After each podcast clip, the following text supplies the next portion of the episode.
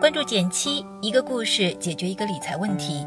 在公众号搜索“减七独裁，简单的减，七星高照的七。关注后回复“电台”是本电子书，请你免费看，还可以领取小白理财训练营电台粉丝专属优惠，九点九元也可以学理财哦。最近公司有位同事幸福的晋升为新手爸爸，并享受了十天的陪产假期。休假结束之后，这两天上班，他来咨询我，太太的生育险。到底应该怎么报？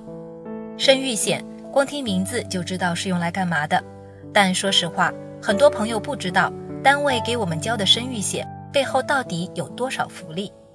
所以今天就趁这个机会来跟大家详细讲一讲。我们首先来说说生育险到底包含什么福利。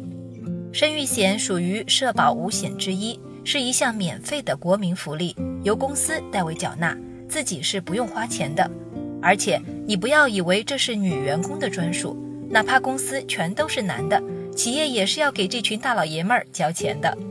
生育险的福利一般分为两个部分：生育医疗费的补贴和生育津贴的发放。生育医疗费补贴是针对产检和生产等医疗费用的报销或补贴。生育津贴呢，简单理解就是给生育的妈妈们按照一定的标准发钱。补贴产假期间的收入。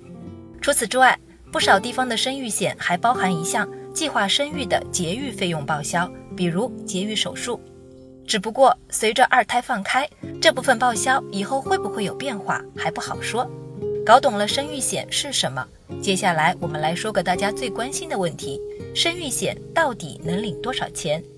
毕竟从怀孕开始，准妈妈们就要进行各项产前检查。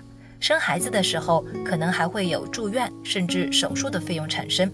只不过还是那句话，涉及社保，各个地方的具体规定不大一样。从我搜集到的一些信息来看，一般生育医疗费的补贴分为两类。第一类规定比较细，对特定项目进行报销或补贴的，比如深圳；第二类直接按固定金额发钱的，比如上海。深圳的规定很细。产前检查能报多少，顺产报多少，难产报多少，都有着非常明确的规定。而上海则要简单许多，正常生育报三千六，妊娠四个月以上自然流产报六百，妊娠不满四个月自然流产或者是子宫外孕的报四百，其他的就没有了。不过虽说钱有多有少，但几乎没有百分之一百直接报销的。刚刚我们说的是生育险的第一部分，生育医疗费用补贴。你也别忘了，还有第二部分生育津贴，也就是补贴收入发的钱。这部分各地区计算方法都比较类似。以上海为例，生育津贴等于单位上一年人均工资水平除以三十，再乘上产假天数。举个例子，二十八岁的小王刚刚生产完，他所在单位上个年度的月平均工资是六千元。那么，按照上海的规定。小王顺产产假为九十八天，再加上三十天的晚育假，小王实际上可以拿到的生育津贴是六千除以三十乘以九十八加上三十，最后是两万五千六百元。开玩笑的说，好多朋友就是因为领产假津贴，才第一次知道了公司的平均工资水平。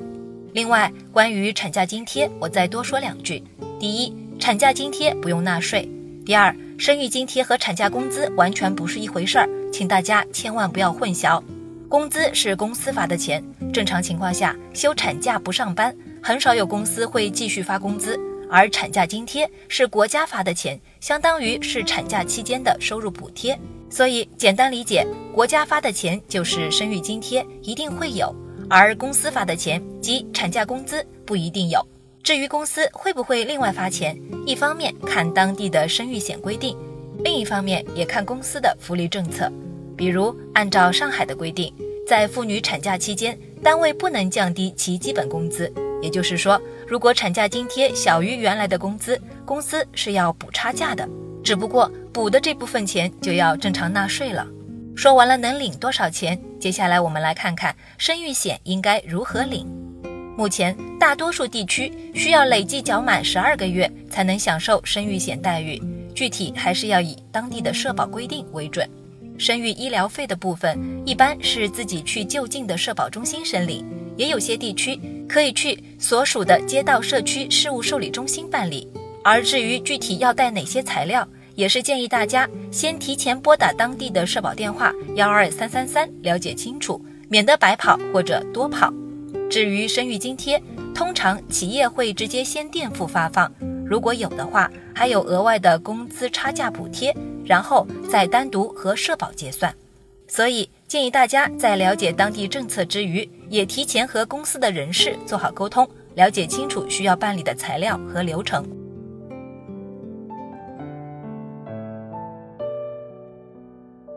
最后，我再稍微补充几点：第一，关于男同胞们交生育险的作用，其实主要还是给老婆用的，最常见的，老婆生育。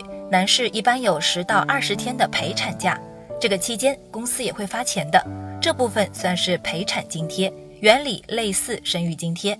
还有一种情况，如果老婆是全职太太，只要老公符合缴纳领取条件，太太是可以享受配偶的生育险的，但一般只有生育医疗费用补贴，没有生育津贴。第二，关于二胎能不能享受生育险，答案是可以的。只要是符合国家和当地法规生育的子女都能享受。第三，关于失业或者自由职业者，则需要看一下当地的规定。以上海为例，如果在失业或者做自由职业之前，按规定缴纳了生育险，那么就是有可能可以享受生育险待遇的。好了，今天就到这里啦。右上角订阅电台，我知道明天还会遇见你。